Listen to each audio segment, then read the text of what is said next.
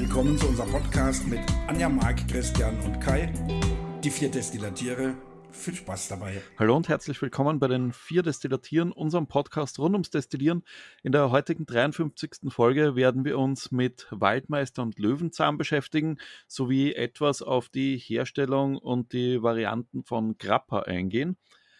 Wir beginnen die Folge aber wie üblich mit unserem Blick ins Glas und auch heute begrüße ich in unserer Runde Anja, Marc und Kai. Hallo ihr drei. Ja, hallo. Hallo. Hallo. Mal sehen, was ihr euch für heute vorbereitet habt. Ich würde mal sagen, Marc, möchtest du heute mit deinem Glasinhalt beginnen?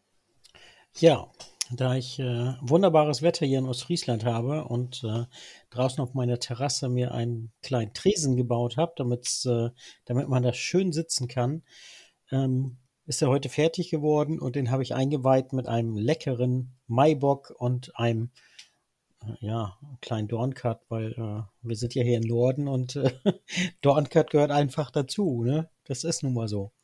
Ja. Dann mal Prost. Prost, ja. Aber jetzt habe ich hier noch ein Glas Wasser stehen, damit es nicht ausartet. Wasser bringt mich auch auf die Geräusche, die wir vor dem Podcast gehört haben. Kai, was hast du dir da ins Glas geworfen? Ja, es ist tatsächlich Wasser, weil mich das interessiert hat, wie das mit dem Sprudelwasser ist. Ihr habt irgendwann in der vorherigen Folge gesagt, Sprudelwasser und Hydrolat ist toll. Deswegen hat Marc mich auch mit dem Korianderhydrolat die ganze Zeit ähm, eigentlich ähm, animiert, dass ich gedacht habe, ich mache heute mal Koriander auf Sprudelwasser. Bin aber ähm, ernsthaft scheußlich entsetzt. Das ist eklig. Und, Hast du zu viel Hydrolat drin? Nee, das, das Problem ist wahrscheinlich, dass noch ätherisches Öl drauf war. Und ich habe einfach die Flasche aufgemacht, ich habe das da reingegossen in das Glas, auf die Eiswürfel drauf, ich habe Sprudelwasser rein, das hat wahnsinnig toll gerochen. Ich habe wirklich Lust gehabt, das sofort zu trinken. Und dann habe ich einen Schluck gemacht und das ist ähm, scharf, bitter, ungenießbar. ungenießbar irgendwie. Ich trinke es jetzt natürlich trotzdem, denke mir dann, das ist halt ein ekliger Alkohol oder so. Gib doch nochmal Wasser drauf. Ich weiß nicht, was ich da jetzt. Wasser, so, ja, nochmal Wasser drauf. Aber wenn aber, ätherisches Öl dabei ist, dann kannst du acht Liter Wasser drauf kippen, bis das genießbar ist. Ja, ich habe es in der Flasche gesehen, habe aber gedacht, wenn ich also es war auch nicht viel, es ist ja nur so ganz oben so ein dünner Film gewesen, aber beim Eingießen ist es halt ähm, dann wahrscheinlich im Glas gelandet und es ist tatsächlich so, dass es eigentlich sogar meine Lippen fast taub macht. Boah, dann ist viel zu viel, ja. Oder ein bisschen ja. Zitronensaft mit rein, dann spaltet das vielleicht noch besser, wenn du es dann mit Wasser verdünnst. Habe ich hier nicht. Ich bin ja nicht mehr in meinem Wohnwagen, sondern wieder oben in meinem Dachkämmerchen. Carla. Ja. Was lernen wir daraus? Wenn wir Sprudelwasser mit ätherischem Öl oder Hydrolat mischen, extrem vorsichtig bei der Dosierung sein. Nachgießen ist immer möglich, aber ja. wenn der Geschmack mal versaut ist, wird es mühsam. Also Richtig. Also es hat so gut gerochen, dass ich mich wirklich drauf gefreut habe. aber es ist eigentlich schade. Hätte ich jetzt Alkohol drin anstatt Wasser, hätte ich ja dann ähm, das verdünnt mit dem Alkohol. Das wäre was ganz anderes als bei dem Glas mit dem Sprudelwasser, wo das ätherische Öl dann ja oben aufschwimmt. Nee, hm? Sprudelwasser ähm, emulgiert ist das, das zersplittert genau. dir das. Ja. Mhm. Deswegen sonst mal durchrühren und nochmal immer Sprudel drauf, damit du es weiter ähm, verdünnst und emulgieren kannst. Ja, ich, ich, hatte mich auch gewundert, weil ich habe ja einen Strohhalm und habe eigentlich gedacht, ich trinke ja von unten hoch und nicht oben die Schicht, wo das Öl normal schwimmen sollte. Aber wenn du ätherisches Öl dabei hast und dir das in Glas schenkst, dann hast du keine Chance. Das ist ungenießbar. Es sei denn, es ist ein Tropfen. Auf, auf einen halben Liter? Wollte ich sagen, auf einen halben Liter oder auf 0,7, dann kommst du klar. Aber wenn du das ins Glas kippst, das geht nicht. Dann trinke ich in Zukunft Koriander vielleicht doch lieber ähm, mit Alkohol. Ja, das ist auch eine Maßnahme. Da bleibe ich lieber bei fertigen Getränken. Heute bei einem irischen Rotbier, Kilkenny aus der Guinness Brauerei. Ähm, ab und zu schmeckt mir das ganz gut, gerade an heißen Tagen. Und heute hatten wir ich glaube, einen der ersten Hitzetage, zumindest in Teilen des Landes mit 30 Grad plus. Äh, da dachte ich mir, bietet sich das an und so habe ich nun ein schönes rötliches Bier in meinem Glas und werde da die nächste halbe Stunde Freude dran haben. Aber das finde ich sehr spannend, dass du das für einen äh, warmen Tag nimmst, weil ich finde das ähm, schon sehr intensiv und ich finde, äh, ich mag das total gerne, und äh, stelle gerade fest, dass ich lange nicht mehr getrunken habe, aber äh, dass du das, dass du das jetzt für einen warmen Tag nimmst und passend findest, also das finde ich spannend. Naja, bei mir ist es so, ich trinke solche leichten Biere, sage ich jetzt mal, eher nur im Sommer und für kalte Wintertage sind dann eher die belgischen Starkbiere im Programm. Okay. Anja, was hast du heute in deinem Glas? Ich habe, weil bei uns regnet es seit heute Nachmittag kräftig. Wir haben 19 Grad, also es ist nicht ganz so ein üppiger Tag mehr. Ähm, ich habe ähm, mal mit der Löwenzahnwurzel ein bisschen experimentiert und mit der Wegwartenwurzel Toll. und habe die dann angeröstet, pulverisiert und daraus Kaffee gemacht. Noch Ja, toller. da ja Kaffee mein eigentliches Lieblingsgetränk ist, heute mal Löwenzahnkaffee. Cool. Davon habe ich schon gehört, dass das funktioniert. Das funktioniert. Äh, es ist ein bisschen bitterlich durch die Wegwarte, ist es ein bisschen angenehmer und dann ein paar Datteln mit rein, so zum Durchpürieren. Ist gut, ist okay. Eine ganz andere Geschmacksrichtung wie so ein normaler Kaffee halt, ne? Ein bisschen süß, süß-bitter. Kannst du dir das auch vorstellen, so als Kaltgetränk mit, mit Nee. Eis? Also wie, ich bin wie eh so ein auch- Eiskaffee vielleicht? So, so Mag ja, ich mag ja auch keinen Eiskaffee. Also Kaffee muss heiß sein und ähm, nee. nee, kalt geht, also vielleicht schmeckt er dir kalt. Probier es mal aus. Vielleicht aufgeschäumt, nochmal richtig durchgequillt. Also es gibt ja so zum Beispiel in Spanien einen Eiskaffee, der gar nicht so wie bei uns immer mit so Vanilleeis und Sahne und so ist, sondern wo man einfach einen ganz frisch gebrühten Espresso auf eiskalte Eiswürfel gibt und ähm, der dann auch sofort runterkühlt, weil es nur ein kleiner Kaffee ist und das ist eigentlich auch sehr toll, so ein eiskalter schwarzer Kaffee. Boah. Mein, mein Onkel hat das immer gemacht. Er hat sich eine Kanne Kaffee gekocht, die in den Kühlschrank gestellt und wenn es schön kalt war, Ja, dann hat er Kaffee getrunken. ja, das mache ich auch. Also den, den Restkaffee, was übrig bleibt, den stelle Mhm. ich immer in den Kühlschrank und, und trinke den dann sehr gern nachmittags nochmal kalt. So unterschiedlich sind die Geschmäcker. Ja, Wie sieht es da bei diesem Getränk mit der belebenden Wirkung aus? Kaffee hat ja Koffein. Gibt es irgendetwas ähnliches auch in den bei dir benutzten Wurzeln? Nein. Also sie sind insgesamt ausgleichend, sie sind auch für Stoffwechsel anregend so, aber ähm, dass sie jetzt so wahnsinnig wach machen oder belebend sind, nein, das sind sie nicht. Dann können wir auch gleich weitergehen zu den Pflanzen der Woche. Wir haben hier Waldmeister und Löwenzahn. Mit dem Löwenzahn hast du ja gerade begonnen. Willst du den auch noch schnell zu Ende bringen bezüglich Anwendung und Wirkungsweise? Ähm, kann ich machen. Also der, der Löwenzahn ist ja jetzt ähm, von April bis Mai so in herrlicher Blüte und nachher im September ungefähr ist das ja die zweite Blüte, die der nochmal hat. Das ist ja die einzige Pflanze, die, glaube ich, zweimal im Jahr wirklich in voller Blüte steht. Man kann die gesamte Pflanze benutzen, man kann ähm, die Blütenköpfe benutzen, man kann die Stängel benutzen, die Blätter, die Wurzel, das ist wirklich alles ähm, zu nutzen. Es hat halt viele Mineralstoffe und die Mineralien, die im Löwenzahn enthalten sind, sind halt ähm, entwässernd. Das ist gerade dann auch im Blatt, da ist viel Kalium drin, Magnesium ist da drin, Eisen ist mit drin. Und die Pflanze, wer sie mal probiert hat, die hat eben ganz verschiedene Geschmacksrichtungen. Also die Blüte an sich ist ja sehr süß, der Stängel, na ja, und die Wurzel und die Blätter sind halt, ähm, also je weiter es runtergeht, desto bitterer wird's eigentlich. Und ähm, so kann man dann eigentlich, wenn man unterwegs ist, einfach äh, entweder ein paar Blätter knabbern oder sagen, ich brauche was Süßes, dann nimmt man halt die Blütenköpfchen, also nur die Blätter dann, weil der Korb selber ist auch wieder wahnsinnig bitter. Und ähm, den sieht man ja besonders gut, wenn nachher die Pusteblume gekommen ist und die ganzen Samen wieder unterwegs waren. Das ist ja dann so der kahle Schädel eines Mönchs und das ist dann die Pisserblume. So nennt sich das, Mhm. weil das Pissen so anregt. Ist hübsch, ne? Also ich finde es äh, ja sehr spannend. Als äh, Kind hat man dann immer, ja, Löwenzahn, guck mal hier, und da ist dann die äh, Milch, wenn man den Stängel so aufgedreht hat, war ja diese Mhm. ganz klare Milch. Das ist total giftig und der Ja. schöne Löwenzahn ist so giftig. Ne? Und jetzt äh, sagt Anja, du, wenn du unterwegs bist, kannst du mal so ein bisschen Löwenzahn knabbern. Ne? Und die, der Stängel schmeckt so und die Blätter schmecken so und die Wurzel ist bitter. Also Was an dem Stängel echt doof ist, diese, die Milch ist echt blöd, weil sie klebt wie Hoshi. Die geht auch nicht raus. Und wenn du sie in der Kleidung hast, du kriegst das Zeug nicht raus. Und früher war es natürlich noch schwieriger als heute. Und ähm, alles, was teuer oder unangenehm war, wurde ja als ähm, giftig bezeichnet. Senf, wer zu viel Senf isst, der wird einfach dumm oder so. Wie ist das jetzt mit den Inhaltsstoffen tatsächlich? Ist da irgendwas Bedenkliches im Löwenzahn Nein. enthalten? Nein. Oder können wir was rausdestillieren daraus?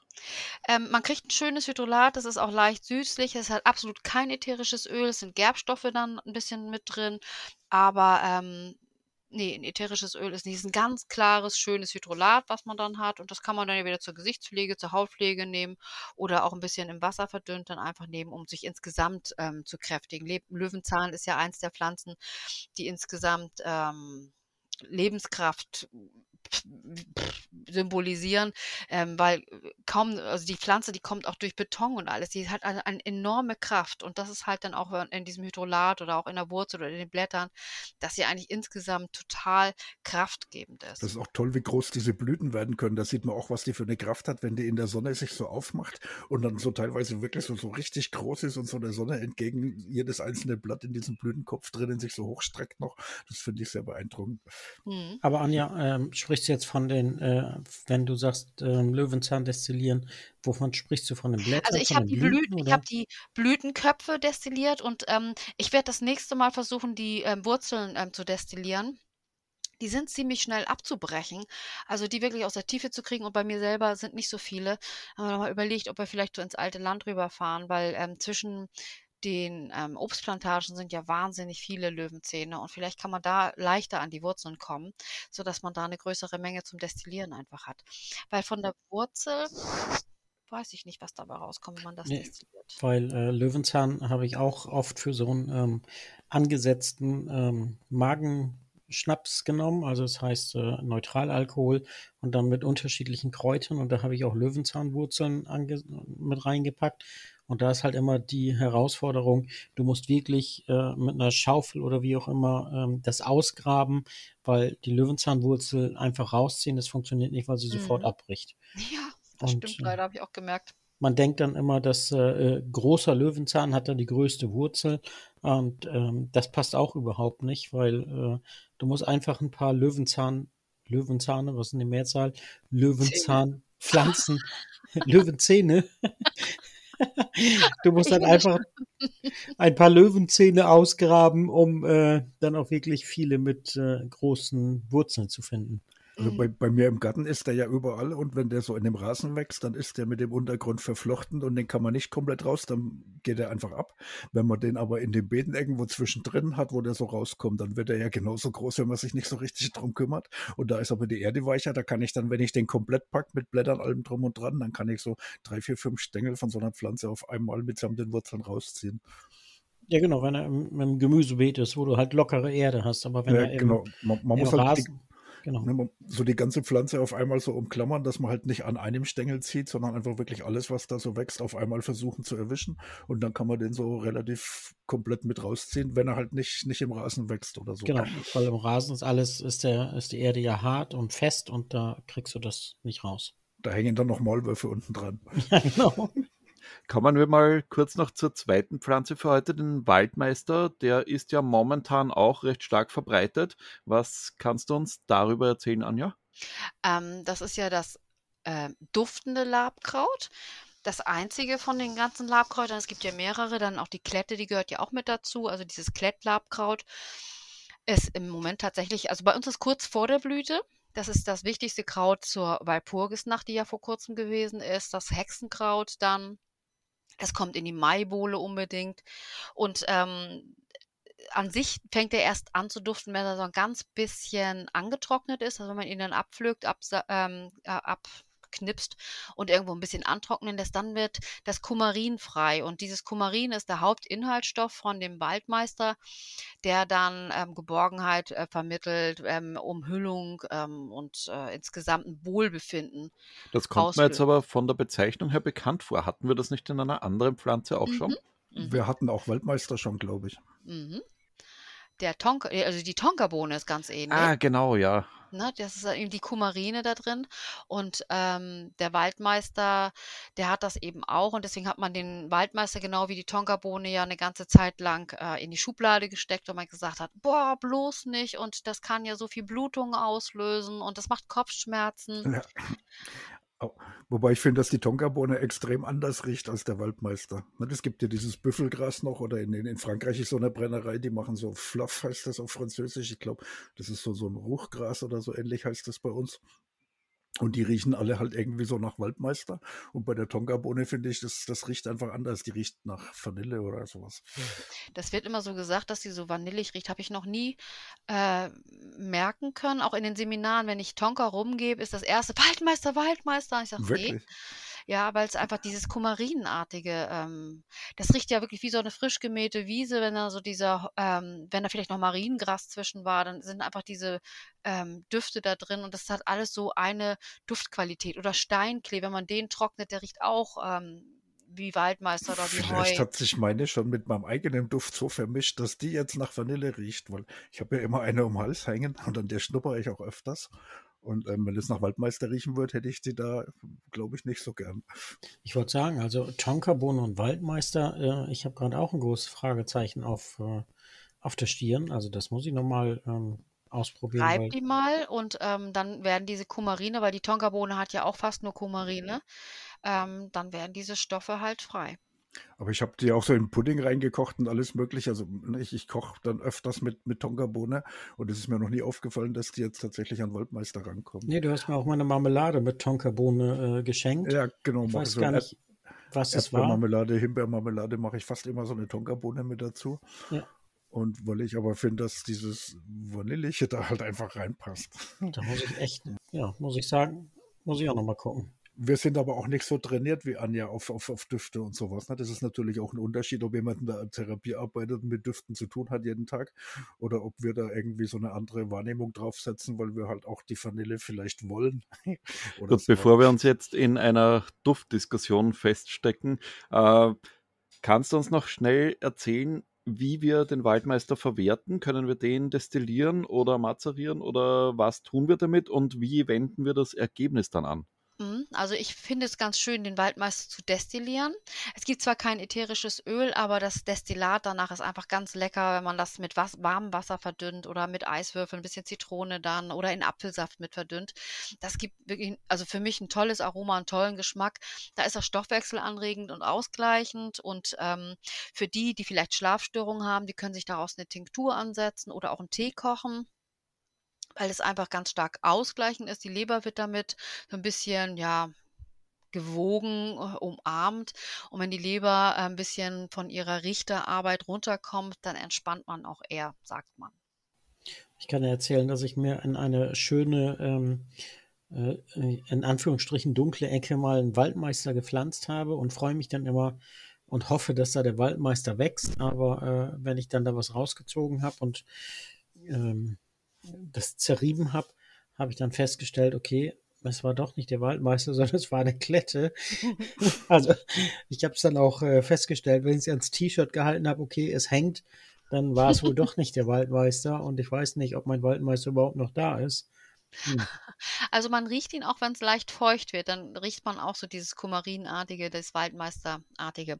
Ich finde das ähm, Hydrolat sonst auch ganz schön ähm, für die Gesichtspflege. Es macht einen, einen, einen klaren Teint.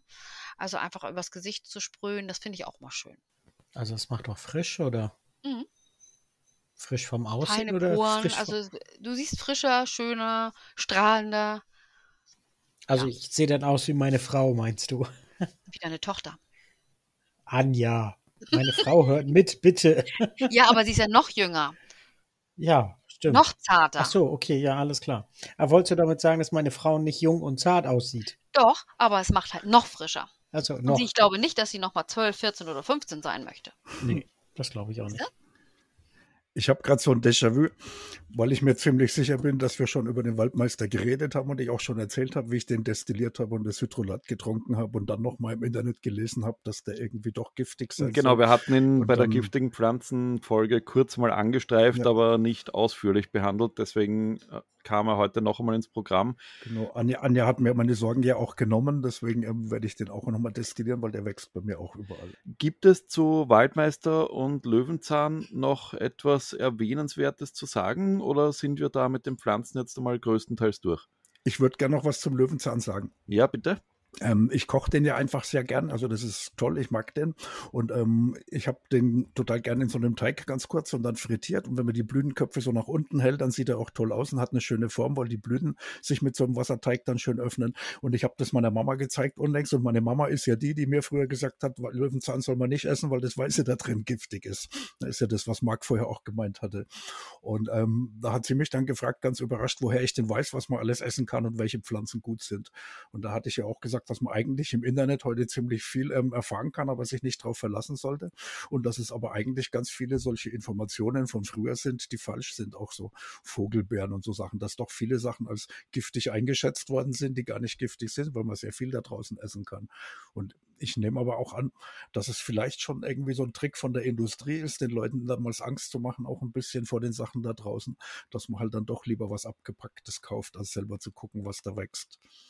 Ja, ähm, ich wollte erzählen, gerade wo, äh, wo Kai das sagt, ähm, in Sachen ein Trick von der Industrie. Wir haben ja ähm, für, oder unsere Kinder haben Meerschweinchen und da ist es ja auch immer, kauft auf gar keinen Fall Heu beim Bauern, weil da laufen dann die Mäuse drüber und die haben dann die Exkremente und das könnte ja. für die Meerschweinchen tödlich sein. Ja, und mal ganz realistisch, äh, egal ob das Heu jetzt in einer 15 Liter Tüte verpackt ist oder ob es vom Bauern kommt, ja, das Heu, das ist geschnittenes Gras, was äh, drei Tage auf dem Feld liegt zum Trocknen und dann verpackt wird. Ob es jetzt in einem, in einem großen Heuballen ist oder ob es in einer Tüte ist, das Heu liegt auf dem Feld. Und äh, diese Geschichte, nimm lieber das saubere Verpackte, das ist so ein, äh, ja, ich will nicht sagen Schwachsinn, aber doch, es ist ein Schwachsinn. Also man kann durchaus zum Bauern gehen und das Heu da kaufen, weil es genau das wobei, gleiche ist. Ja? Wobei, man kann nie sicher sein, da war gerade erst eine Fledermaus irgendwo in China, die uns eine drei Jahre ähm, Lockdown beschert hat. Ja. Irgendjemand, irgendjemand hat da eine Fledermaus gegessen. Ich hätte gerne ihre Fledermaus. Ja, die ist aber noch nicht ganz durch. Ja, macht nichts. Davor wird die Welt schon nicht untergehen. Ne? Ja, genau. genau. Okay, auf dieses Thema sollten wir uns dann nicht zu sehr stürzen. Ähm, wir sind immerhin noch ein Destillationspodcast und solange die Fledermaus nicht destilliert wurde, würde ich mal sagen, halten wir sie vorerst mal raus und widmen uns den wirklichen Destillaten. Heute im Programm Grappa und ich habe mir sagen lassen, dass einer von uns Destillatieren, ich schaue jetzt nicht direkt zu Marc, eine Vorliebe für dieses Getränk hat und sich da ein bisschen auskennt. Möchtest du uns anfänglich mal kurz was überblicksmäßig erzählen?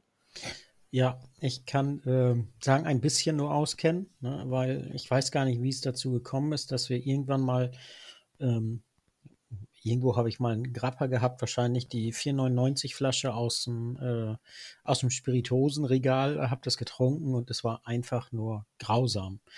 Und da ich ja irgendwann auch mal im Lebensmitteleinzelhandel gearbeitet habe und dann ein, ähm, ein Wein- und Spirituosenhändler, äh, der dann unsere Regale bestückt hat, und äh, der dann sagte, ja, äh, wie wär's denn mal mit einem Grappa? Und ich habe gesagt, oh Gott, Grappa, dieses fürchterliche Zeug. Und der guckte ja. mich mit ganz entsetzten Augen an und sagte, wie Grappa fürchterlich. Ja, ich sage, es schmeckt einfach nur schrecklich. Und dann hat er mir ähm, Nonino Grappa, so heißt es, glaube ich, hat er gesagt, ich äh, schicke dir mal die Flasche, die kostet irgendwie um, um die 20 Euro und dann trinkst du mal einen richtigen Grappa. Und dann habe ich äh, diesen Grappa getrunken äh, mit meiner Frau, habe gesagt, hier guck mal, da ist Grappa. Und die sagte, oh, um Gottes Willen Grappa. Und wir haben ihn in ein schönes Grappa-Glas geschenkt, haben den, äh, den haben wir dann Kühlschrank kalt getrunken, so trinkt man ihn, glaube ich, auch. Und da waren wir total fasziniert von den Aromen, die da drin sind. Ja. Und ich äh, wusste halt gar nicht, was ist denn Grappa? Ja, ähm, heute kauft man halt unterschiedliche Schnäpse wie ein Korn oder ein Whisky oder ein Grappa, aber wie das hergestellt wird, weiß man dann gar nicht. War, war der klar oder war der gelagert? Ähm, der, äh, es gibt da unterschiedliche und den, den wir am Anfang hatten, der war ähm, so ein bisschen gelblich, weil er in, ich glaube, ein oder zwei Jahre im Holzfass gelagert wurde. Ja. Und äh, dann haben wir uns erstmal damit auseinandergesetzt. Also Grappa ist ein Tresterbrand und dann dachte ich, okay, ähm, um das Magst mal zu erzählen, was ein Trester ist? Genau. Das heißt, ähm, dann muss man natürlich erstmal wissen, wie die Weinherstellung ist. Und ähm, dann gibt es immer Weiß- und Rotwein. Beim Weißwein wird halt nur der Saft so, also äh, korrigiert mich, wenn ich falsch bin. Beim Weißwein wird halt, wird halt einfach nur der Saft vergoren ähm, von den Weintrauben. Und beim Rotwein wird halt, ähm, äh, wenn ich eine rote rote Weinbeere auspresse, was ja die meisten nicht wissen, dann denken die ja, da kommt auch roter Saft raus, aber das ja. ist es gar nicht. Weil wenn ich eine rote Weinbeere auspresse, dann kommt auch roter Saft raus. Der Rotwein wird halt nur rot, weil ähm, ich die, äh, die Fruchtrückstände, also die Schale und die Kerne und so weiter und so fort, in dem äh, Gärprozess äh, mit einbeziehe. Genau, die rote Farbe des Rotweins kommt aus der Schale der Weintraube. Genau. Man kann auch Weißwein aus roten Trauben herstellen, aber ich korrigiere dich hier. Weißwein wird nicht zwingend nur aus Saft hergestellt, sondern man kann sehr wohl auch grüne Trauben normal ähnlich wie Rotwein einmeischen. Dadurch, dass sie keine roten Farbstoffe und Pigmente beinhalten, wird es dann auch ein Weißwein. Also die Winzer tun sich das nicht an, dass sie für Weißwein alle grünen Trauben pressen, sondern die werden zum Teil auch wirklich eins zu eins wie beim Rotwein eingemeischt und dadurch, dass eben keine Farbstoffe enthalten sind, färbt sich die Flüssigkeit dann nicht rötlich. Ja, super. Dann habe ich ja wieder was gelernt, ne? Und ähm, äh, das ist sehr spannend. Und dann habe ich halt den, äh, den äh, Grappa ähm, äh, mir angeguckt, wie der hergestellt wird und habe dann festgestellt, dass halt der ausgepresste Trester, also sprich die, ähm, die Schalen, äh, die Kerne, äh, teilweise noch die Stängel, alles, was halt mit vergoren wird, das wird ausgepresst und in diesem, in dieser Substanz ist noch Alkohol drin und soweit ich dann richtig informiert bin, wird dann über eine Wasserdampfdestillation, das heißt also der ja. Trester kommt in eine, wenn wir es mir jetzt mal auf unsere 2-Liter-Kolonne ähm, überspielen würden, wo wir ja kein ähm, Grappa herstellen würden.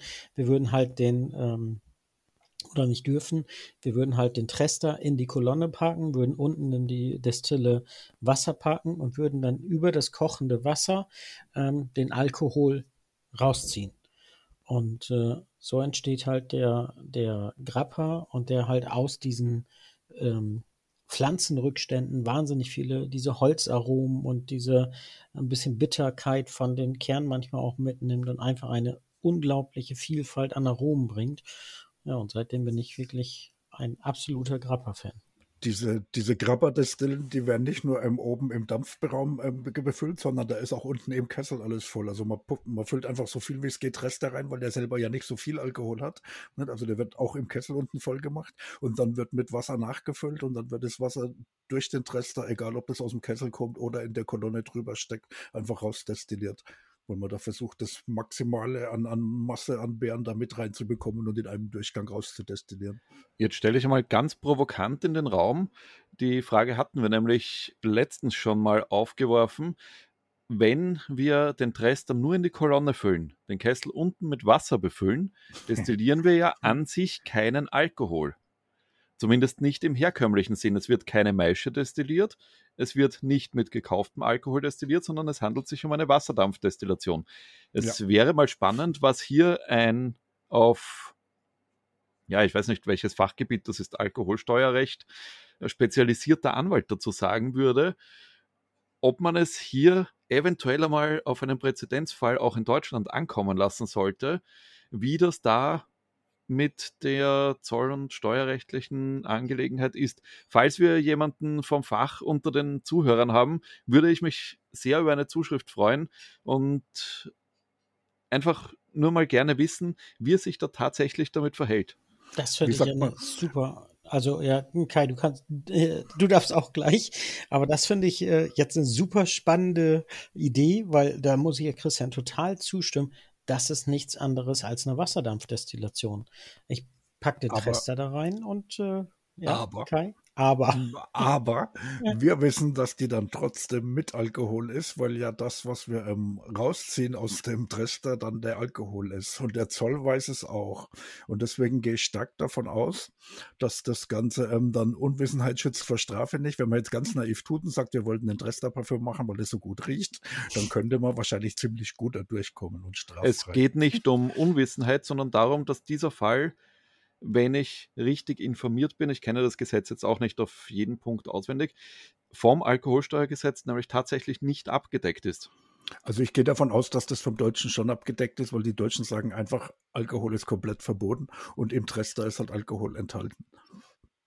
Und das deswegen nehme ich das an. Ich kann den Zoll gerne fragen, ich habe da Kontakt. Ja, das, das äh, wäre jetzt wirklich spannend, Kai, dass du das für die äh, in den nächsten Folgen mal bringst, ähm, weil das ist eine Wasserdampfdestillation. Vielleicht wäre es besser, wenn wir einfach alle geschlossen in allen Foren, Gegenden, überall, wo wir nur können, behaupten, dass das der Trick ist, dass ganz viele Leute anfangen, Trester zu destillieren und wir behaupten, dass das erlaubt ist. Und du weißt Zoll aber, dass Anstiften zu einer Straftat ebenfalls eine Straftat ist. Es ist ja kein Anstiften, sondern wir behaupten, dass das eine Lücke ist und dass das gesetzlich ähm, erlaubt ist, weil es eine Wasserdampfdestillation ist.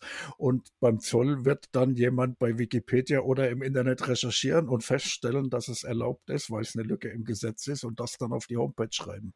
Ich würde da auch nicht den Zoll direkt befragen, sondern den entsprechenden Bundestagsabgeordneten äh, bei euch. Ich glaube, ihr habt ja in jedem Wahlkreis oder so eine Ansprechperson. Ja, aber die wissen gar nichts. Ja, aber das sind diejenigen, die das Gesetz verfasst haben. Der Zoll ist ja Nein. eigentlich nur exekutierendes Organ. Nein, also das sind auch nicht die, sondern da ist ein Referent, der das verfasst hat und das ist katastrophal. Mit denen habe ich mich lang genug auseinandergesetzt. Okay.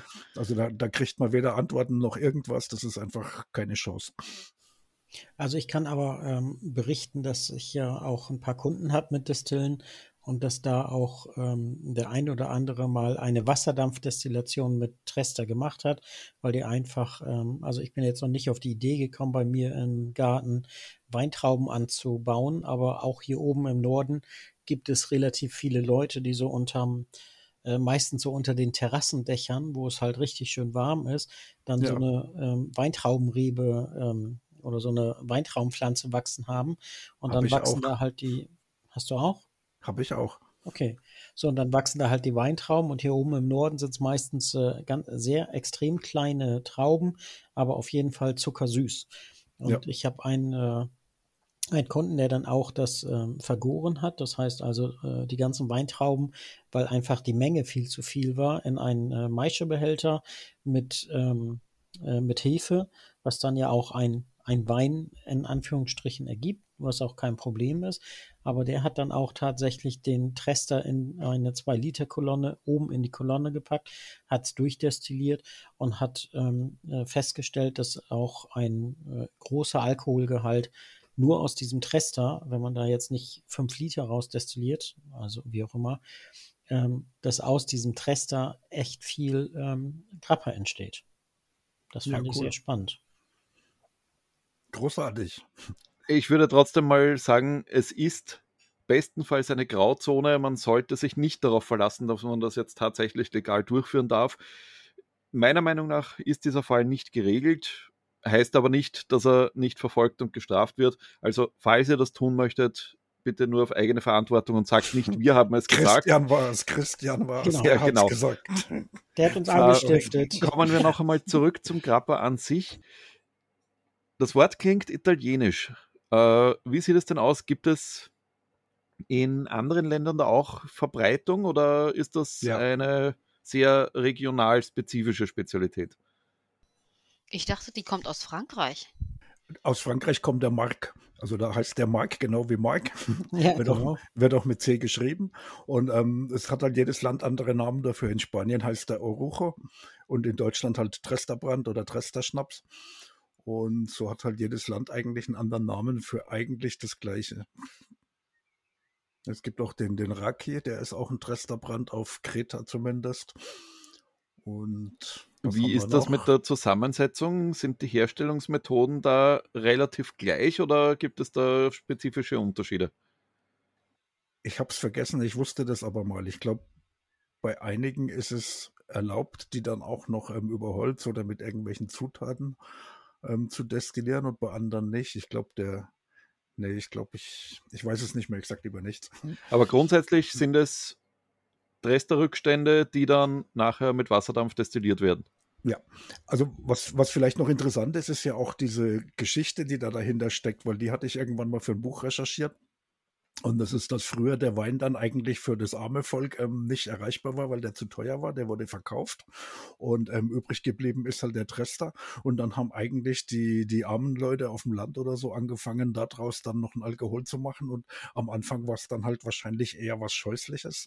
Und seit wir heute aber damit umgehen können und auch gute Destillieranlagen haben und das Ganze auch noch lagern können, ähm, ist das teilweise wirklich sehr, sehr lecker. Und da geht es mir auch so ähnlich wie Marc, weil mir hat irgendwann mal mein Bruder einen Krabber mitgebracht und ich habe gedacht, oh nee, ey, Krabber, wer will sowas denn trinken? Und der war halt wirklich so extrem lecker und, und gelagert und köstlich, dass ich dann auch erstmal ähm, ziemlich spät erkannt habe, wie gut es eigentlich sein kann. Ja, und das mit der Geschichte, was du gerade sagst, Kai, das habe ich halt auch ähm, gelesen, dass im Grunde genommen dann der Wein hergestellt wurde und der Trester dann äh, weggeschmissen wurde. Ja, ja, der lag auf einem großen Haufen. Genau. Ähm, aber der hat halt, äh, der Trester von einer Weinvergärung hat halt auch ein sehr intensives Aroma. Und irgendwann ist irgendein schlauer Mensch da drauf gekommen und hat gesagt, äh, ich gucke mal, ob ich da noch was rausziehen kann. Ne? Also es eigentlich äh, kommt der Grappa aus einer Resteverwertung äh, weil der gute Wein war, so wie du gerade sagst, im Hochadel oder in den höheren Regionen. Und äh, irgendeiner hat versucht, äh, ich mache da mal was draus und ähm, hat dann den Grappa erfunden. Und ja, also Grappa, ich bin absoluter Fan die Italiener versuchen ja auch die Herstellung von dem Grabber so sehr, sehr, sehr früh in, in die Jahrhunderte zu verorten und sagen, das war schon so im, im 11., also im 12., 13., also im 14. Jahrhundert sowas irgendwann spätestens. Und ähm, das sagen die mit dem Whisky ja auch, dass es sehr früh war. Aber es ist einfach unwahrscheinlich, dass es vor der Erfindung der Kühlung bei einer Destillieranlage schon einen Grabber gegeben haben kann. Und deswegen muss man halt irgendwie sagen, so 1480, 1500 muss das halt irgendwann angefangen haben, dass die Leute auch destillieren können. Und dann ist irgendwie logisch, dass irgendwann irgendjemand sowas in eine Distille schmeißt und guckt, was da passiert. Gut, haben wir zum Grappa jetzt noch irgendwelche spannenden Fakten vergessen? Fällt ja. euch noch etwas ein? Eine Kleinigkeit. Alle Destillieranlagen, die wir heute benutzen, die einen Dampfraum haben, oder eigentlich fast alle Destillieranlagen, die beruhen ursprünglich auf Trester-Destillationsanlagen.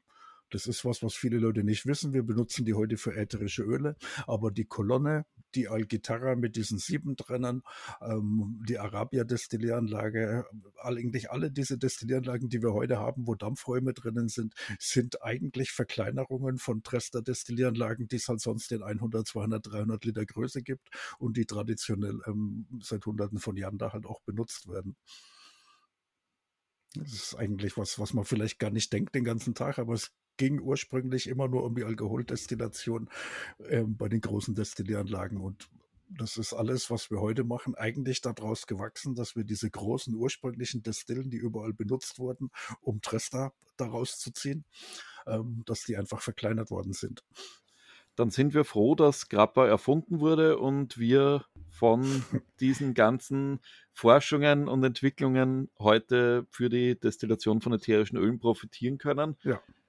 Bleibt für heute nur noch, dass wir uns verabschieden. Eine kleine Vorschau auf die nächste Folge möchte ich euch noch mit auf den Weg geben. Wir werden das Johanneskraut und die Mazeration behandeln. Wieder eine spannende Angelegenheit. Schaltet also auch nächste Woche wieder ein, wenn wir mit Folge 54 auf Sendung gehen. Ansonsten bedanken wir uns fürs Zuhören. Wenn ihr irgendwelche Anregungen habt oder eine Antwort auf unsere in dieser Folge gestellte Frage nach der Legalität habt, schreibt uns gerne an 4.destillatiere.de oder über unsere Facebook-Seite. Wir wünschen euch noch eine schöne Woche und hoffen, dass ihr auch nächste Woche wieder einschaltet. Tschüss. Tschüss. Ja. Tschüss, viel Spaß beim Destillatieren. Tschüss.